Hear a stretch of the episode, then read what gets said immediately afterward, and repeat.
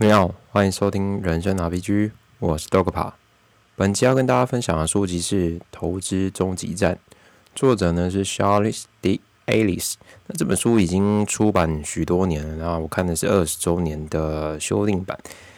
那会知道这本书也是就是透过网络上 YouTube 一位叫清流君分享的书籍，那觉得这本书感觉书名蛮有趣的，就拿来看一下。那它英文的书名是。Winning the lose game，那主要就是在内容就是分享说，在散户他们基本上还是建议去购买大盘作为指数型投资的一个重要的观点。那因为其实那个年代去做大盘投资，相对于还是比较少概念接受。那现阶段目前当代开始被采纳，但还是有些人还是倾向去去做个股操作或或者是一些比较就是。需要技术性的一些做法，那作者就是还是建议大家就是从指数性投资来去做散户的一个投资建议。那么就是我们从一开始我们可以看到说作作者分享的关于就是一个输家游戏的概念，因为现在的投资市场科技的提升，多数人能够在分秒内得知很多的公开资讯，那么在这样的资讯下要打败大盘，其实会变得相当的难。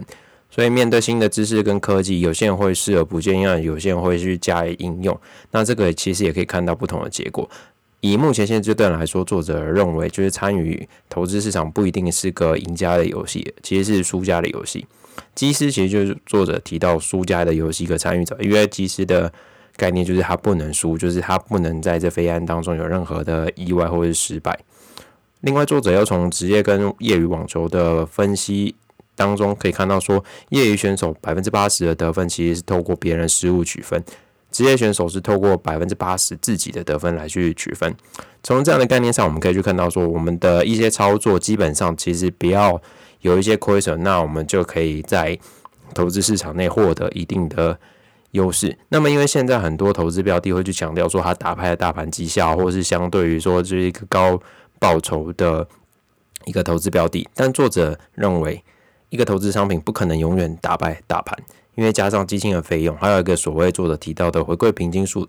的概念。所以，身为散户的交易者，可以尝试去投资吧，大盘至少不会被大盘打败，打不赢就加入它。接着，从赢家游戏的这个角度来看呢，作者认为，其实就是因为从连投资专家都可以犯错，那么身为散户，我们要怎么去确保说我们自己就是市场的赢家呢？作者就举例了，美国知名的滑雪圣地，他们有提供。不同等级的滑雪者的滑雪道，所以任何人都可以在他们能够驾驭的滑雪道去进行滑雪。纵使一个是新手的尝试滑雪人，他们在新手的滑雪道也可以滑得很开心。所以在自己理解的地方去投资，其实就能去参与这个所谓的赢家游戏。就好像说，如果你是初学者，你去挑战高难度，那是你完全没有办法去尝试的领域。那这个时候你加入，其实对你来说其实是相对危险的。那很多简单的事情其实也不是不是说很复杂。作者就提到说，其实简单洗手的功效不亚于盘尼西林，所以注意越简单的事情，某种程度上可以带来不同的收获。那么作者另外也提到说，我们身为散户要避免三大错误：第一个是打败大盘，第二个是用后照镜去看未来绩效，因为毕竟历史可以参考，但是它不一定能够完全等于未来。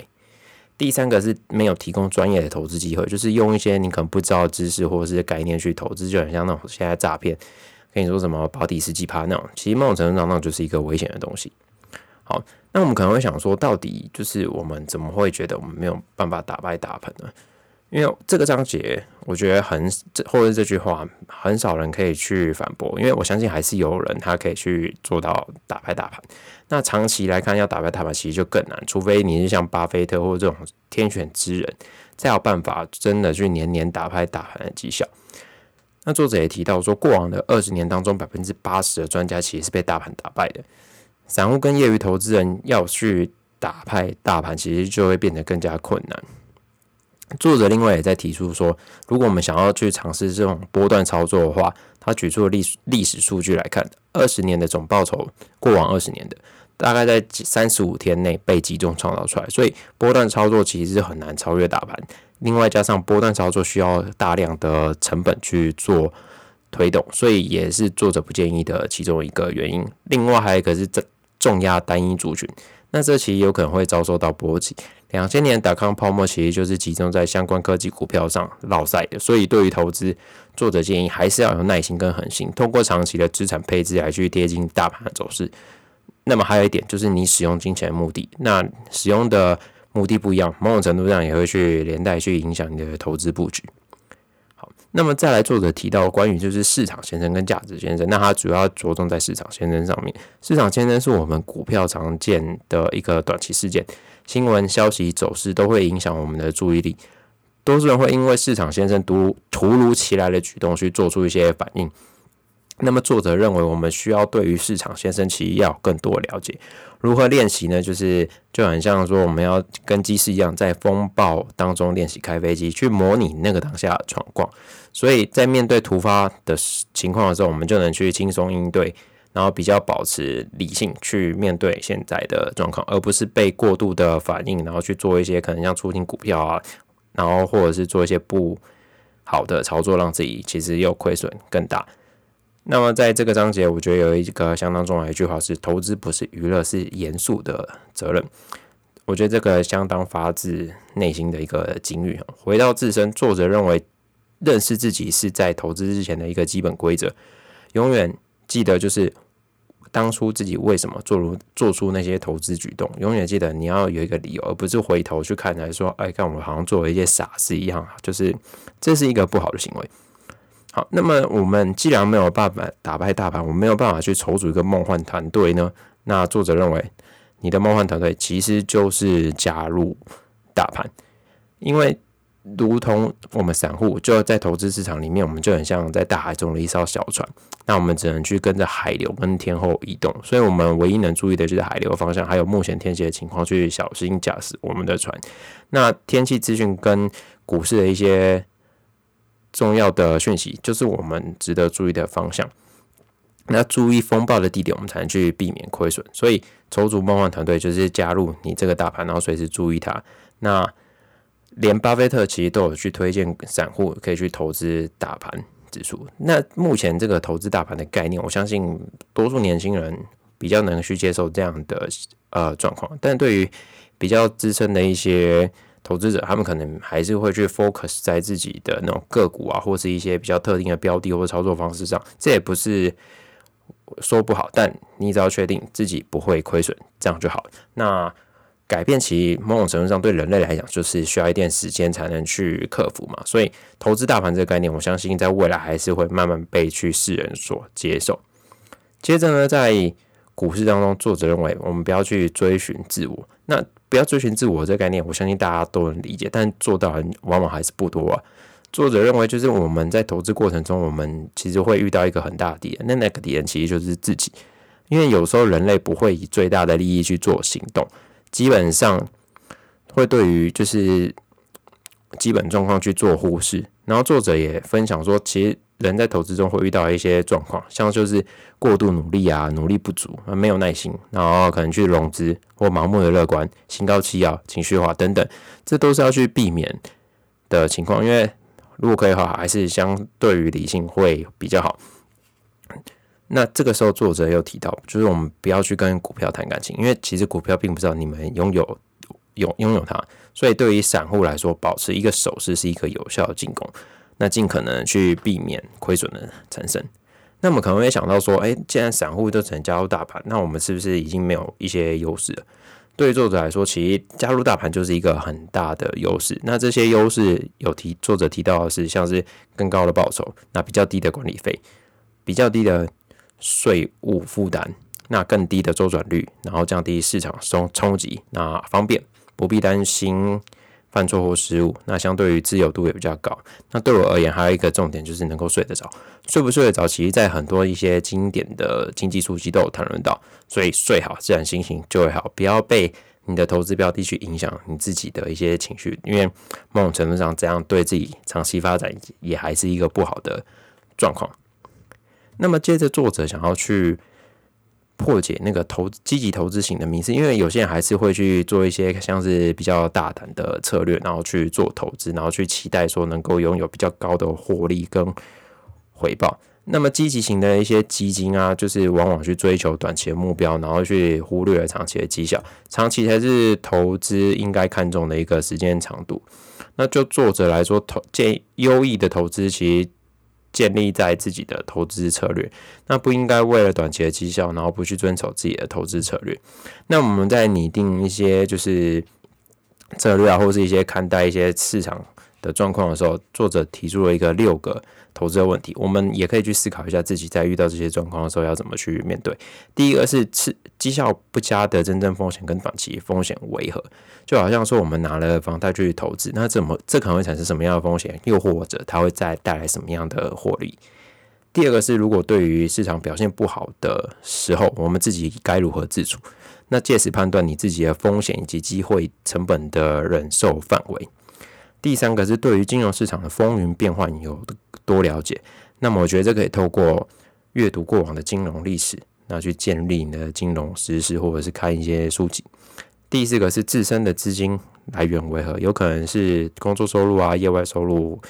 股票的利息，或者是遗产继承等等的，那可以看重新自己评去思考一下，你怎么拿这些钱投资，应该是说哪些钱可以让你拿来投资。第五个是法律限制，有没有可能你是像我们有时候在开户会遇到什么美国税务居民问题，或者是你一些特殊身份，可能是公司经营者等等的，这也要去列入考虑。第六个是投资组合是否出现过意外波动，那这个让我们检视自成的投资标的在长期是否具有一个很大的波动性，那如果有可能就要去做调整。透过上述的问题，我们可以去理解自己在投资路上的疑问。那对于积极性的投资迷失呢？作者认为还是要透过主张自己就是专家，依靠自己进行投资，然后不要被一些外界的术语啊，或者是不实广告去白白浪费自己的钱。接着呢，我们来探讨一下关于时间。时间对于作者来说就是一个不可忽视的力量，会将本来平淡无奇的事扩大成一个巨幅的成长。那我们有时候就是如同刚刚提到，我们会。注重在短期绩效，而去忽略长期绩效所带来的成长。作者认为，其实投资跟天气一样，你可能会短期因为一些分析失效，但长期时间维度来看，我们都会看发现到一个固定的频率或者是周期。那我们可以知道说，四季是固定嘛？可能我们现在九月可能稍微比较热，但我们可能也知道说，九月热完，十月应该也要温度慢慢降低了。一个秋春夏秋冬的轮转总是会持续。发展，但未来我不确定，因为毕竟人类是对于地球的这个行为，可能会不会有刺激，我还不确定。那透过这样的概念，我们其实可以知道说，投资是在长期来看是有一个周期产生的。那么，Har Marx 就是另外一位经济大师，他还是也有提到，就是在一本书当中，就是掌握市场周期，他也有提到说这样的概念，就是我们可以知道说，书呃，对不起。风呃，投资市场跟天气其实都会有一个周期性。如果有办法掌握那个周期，某种程度上我们可以去有机会的拉高我们的获利。那再来是解读投报率的正确方式。那么对于就是。正确的投资报酬率，作者认为其实会有三个要素去影响我们投资报酬率数值。第一个是无风险的实质利率，第二个是溢价，第三个是经过通膨后调整的溢价。那这三个要素加入之后，我们才能比较正确的去解读说我们目前投报率的真实状况。那对于短期比较差的绩效，我们可能需要透过长时间的摊平来达成。但若是如果你能够在风暴之后存活中，往往会使自己的资产更加提升。这概念就好像说，两千年或二零零八年以及二零二零年那种打 COVID nineteen，我们看到说股市有巨幅的修正，但你会发现到说，这样的情况如果修正完之后，你没有卖股票，以就是指数型来看，你会发现说其实都会回来。所以不要在风暴之后就是把自己的股票出清啊，某种程度上好像也是不太好的。再来是指数化投资跟风险控管。那么作者就是这种这这个章节比较着重在关于风险分析。这让我想到 h a r m a s 的另外一本书，就是投资最重要的是也是聚焦在风险上面。那投资报酬率其实就是风险带来的，而风险又因为时间有不同的差异性。作者认为积极性投资可能要注意四个风险，分别是价格、利率、企业跟倒闭。那么另外一个更重要的风险是真正需要用钱的时候没有。钱用，这才是另外一个相对比较大的风险，所以有些人建议说用闲钱投资。那么再从另外一个时间维度来看，就是说我们另外一个风险是退休没有办法工作，或是没有工作之后的资金来源要从哪里取得，这也是需要考量的风险之一。用完投资后期会需要更多资产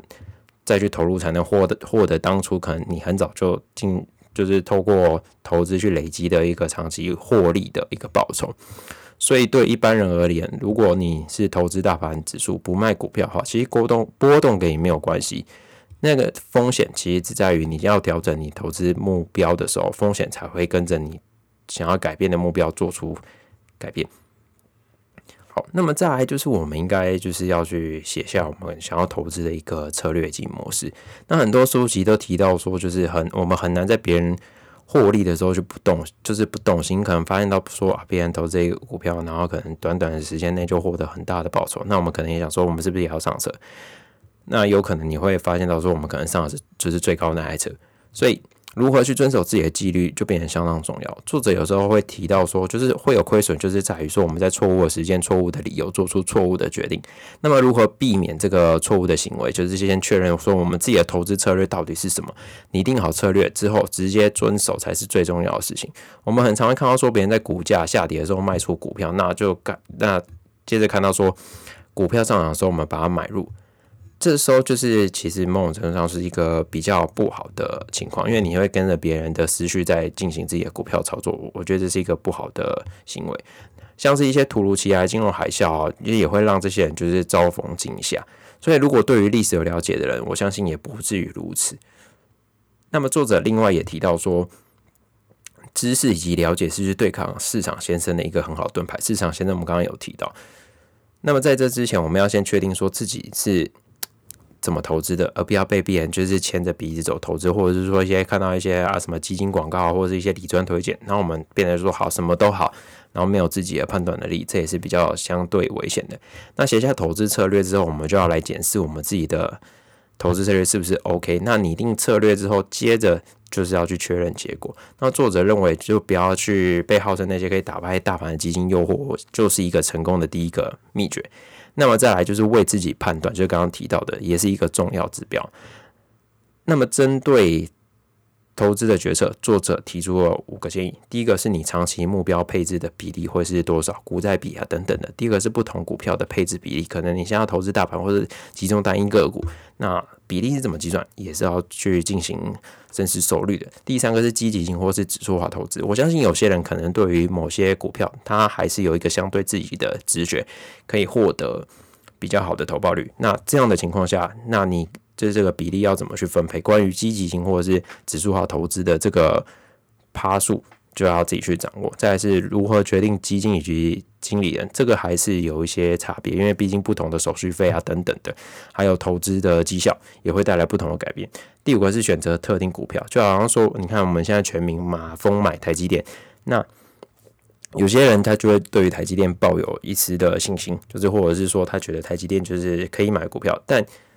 这个还是要着重在自己个人的思维及思考上面。那针对上述这些五个建议去组合自己的投资策略。另外，作者认为就是我们要对就是预期的绩效的结果，不要当成是一个我们花就是想花钱的一个最终设定，就好像说。我今天就是每每年要花一百万，所以我的投保率要一百万。可是这样有点会本末倒置，会去影响到策略执行跟拟定。因为市场不会因为说我今天想要花一百万就升一百万给你，它的绩效不可能就是给你一百万嘛。所以这这样的操作是有危险的。那么另外策对于策略来说，作者认为就是每两到三年可以去重新检视一次那个策略的结果。那去改变或是进行调整，因为毕竟每两到三年，就是市场还是会有一些不一样的变化。好，那么再来是关于我们真的，因为毕竟一般人还是算是偏向是散户或是一般投资人，比较没有一个巨大的资金可以去运用。那我们要到底要怎么去成为股市或是投资市场内的赢家呢？那要怎么成为赢家？作者就提出了关于散户实践，我觉得这能够遵守的话，基本上散户很难去达到一个。巨大的亏损。第一个是要储蓄，第二个是满足情感玩股票是在赌，那离根击败专家，这也是不好的。第三个是切勿以税务的原因当成投资主因。第四个是不要把住宅当成投资。第五，不要玩期货。第六，不要因为看股看错股票跟营业员还有共同基金业务员，因为有时候就是坏坏理赚。第七个，不要投资新颖又有趣的投资工具，这某种程度上是比较危险的。第八个是不要听说债券是保守投资就去投资债券，因为有时候债券也是会遇到巨大的亏损。第九个是写下你的长期计划以及投资计划、遗产计划，然后努力的去遵守你这些计划跟行为。第十个是不要信任你的感觉，我觉得这比较重要。某种程度上，保持理性，这是在投资市场上一个相对重要的一个观念。接着呢，让我们去。选择让你能够安心睡觉的基金，因为毕竟有一些指数化投资还是有一些不一样的投资目标跟设定。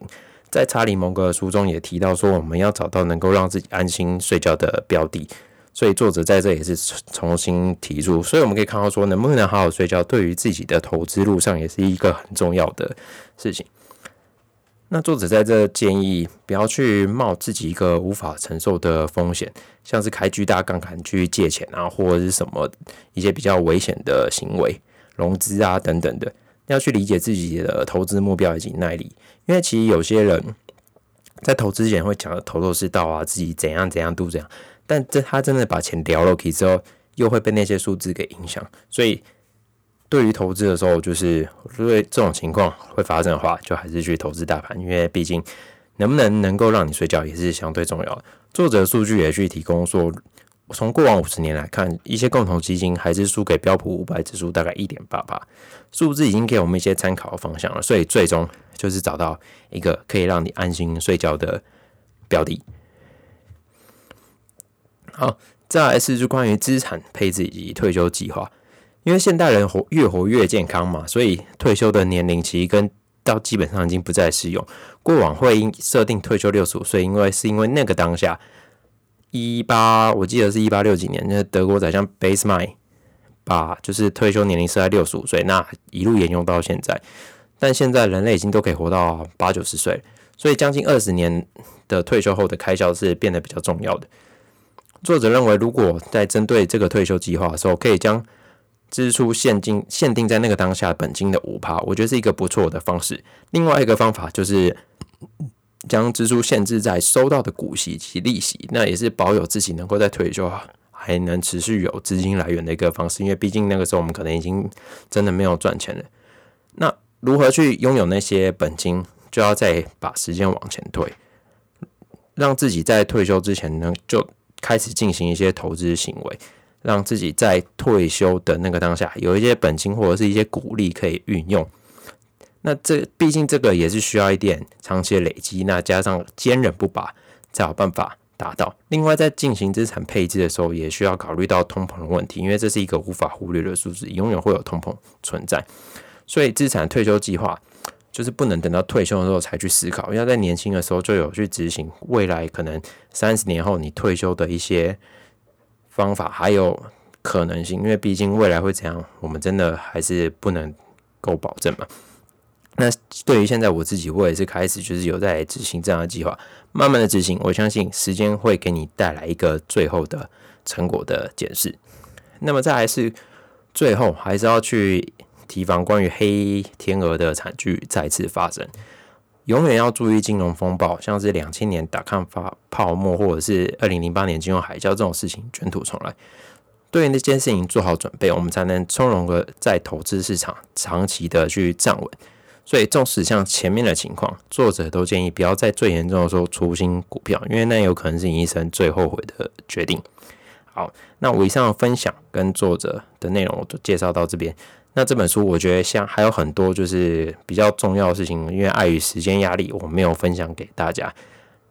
啊，这本书三百多页，我希望大家有空的时候可以去翻看看，那会对于你的投资路上的观念或者是思维带来一些不一样的改变。好，那感谢大家收听，我们下一本书见，拜拜。